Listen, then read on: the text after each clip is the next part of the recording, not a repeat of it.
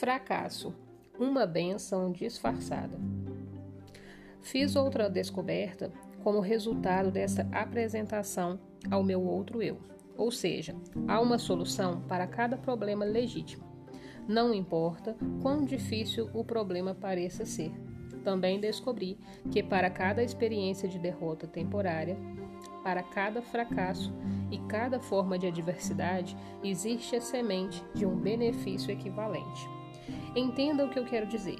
Não afirmei que isso seria uma flor desabrochada do sucesso, mas sim a semente pelo qual essa flor germinará e crescerá. Para essa regra não há exceções. A semente da qual eu falo nem sempre pode ser observada, mas pode ter certeza de que ela estará lá, de uma forma ou de outra.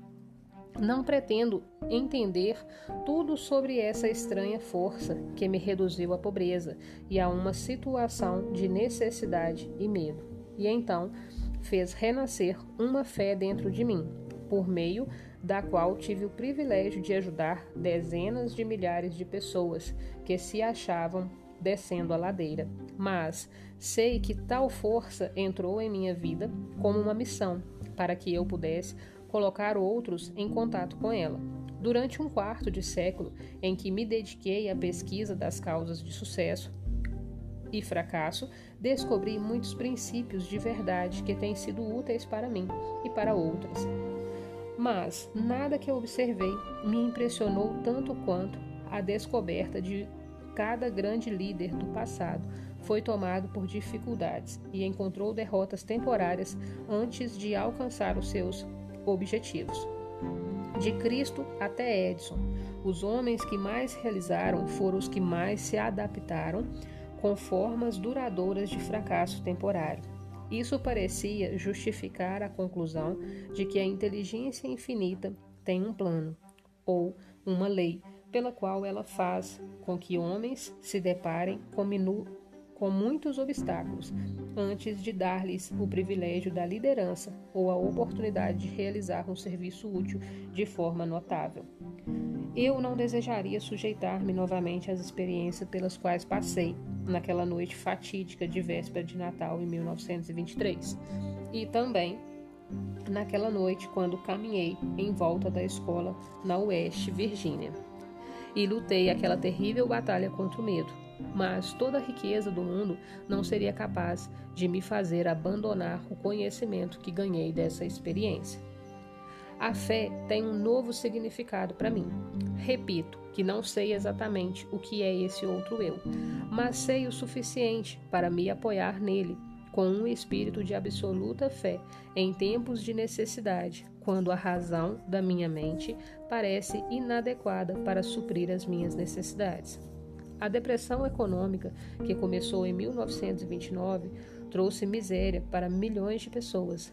Mas não devemos esquecer que a experiência também trouxe muitas bênçãos, a começar pelo conhecimento de que há algo infinitamente pior do que ser forçado a trabalhar, que é ser forçado a não trabalhar.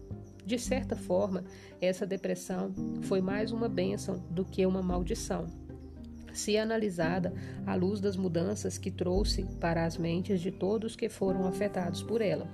O mesmo é verdadeiro para cada experiência que altera os hábitos dos homens e os força a olhar para o seu interior, para a solução dos seus problemas. O tempo que passei em reclusão na Oeste, em Virgínia, foi, sem sombra de dúvidas, a mais severa das punições da minha vida, mas a experiência trouxe bênçãos na forma de conhecimentos de que eu precisava e que, de certa forma, mais do que compensaram o sofrimento. Este do, esses dois resultados, o sofrimento e o conhecimento, ganho dele, foram inevitáveis. A lei da compensação, a qual Ralph Waldo tão claramente definiu, fez este resultado um tanto quanto natural e necessário.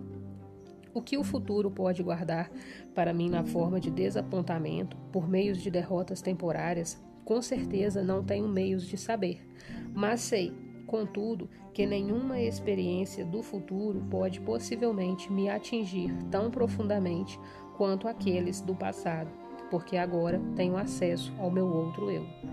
Desde que esse outro eu tomou conta de mim, venho tendo acesso a um tipo de conhecimento que, por certo, não teria descoberto enquanto a minha antiga entidade, chamada medo, estava no controle. Aprendi que todos aqueles que se depara, deparam com dificuldades que parecem insolúveis podem resolvê-las e, ainda melhor, lidar com elas se estiverem dispostos a esquecer suas próprias dificuldades e partir para ajudar outras pessoas que, porventura, estejam passando por dificuldades ainda maiores.